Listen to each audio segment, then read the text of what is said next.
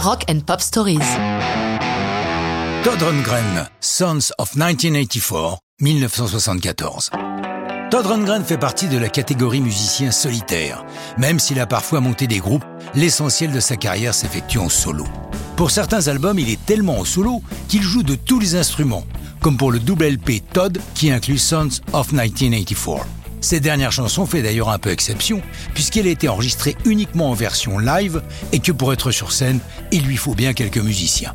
Au milieu des années 70, on n'a pas encore à disposition toute la machinerie électronique qui permet aujourd'hui à certains de donner des concerts entiers totalement seuls en scène.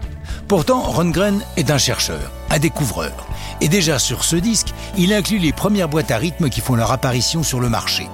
Sons of 1984 est évidemment une nouvelle digression du fameux 1984, le roman de George Orwell, qui a tant inspiré le monde du rock, de Bowie à Eurythmics, jusqu'en 1984, la fascination pour le livre s'étant affadie une fois la date limite de consommation dépassée.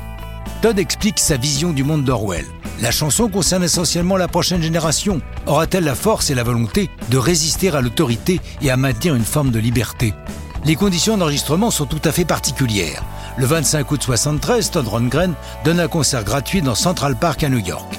Avant qu'il ne commence, il fait distribuer au public le refrain de Sons of 1984 et bien sûr lui demande de chanter avec lui. L'assistance se prête volontiers au jeu, il fait répéter la chanson à la foule cinq ou six fois et puis quatre reprises sont enregistrées. Après quoi, le concert par lui-même peut commencer.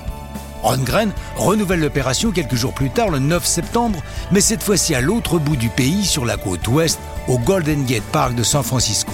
Or, si vous regardez une carte des États-Unis, San Francisco est à gauche et New York à droite. C'est pourquoi au mixage, Rundgren met sur le canal gauche la côte ouest et sur le droit la côte est. Donc, en l'écoutant, vos oreilles ont, si j'ose dire, une vision globale du pays d'est en ouest. Le double album Todd sort en février 74. Classé rock progressif, il n'en est pas tiré de single. Sons of 1984 est la chanson qui referme le disque, le tout étant à juste titre considéré comme un classique de Rundgren. Par la suite, dans la même veine musicale, il va monter le groupe Utopia, mais surtout devenir en 77 un producteur au succès colossal avec Bat Out of Hell qu'il produit pour Meatloaf, album qui se vend à plus de 40 millions d'exemplaires. Mais ça, c'est une autre histoire de rock'n'roll.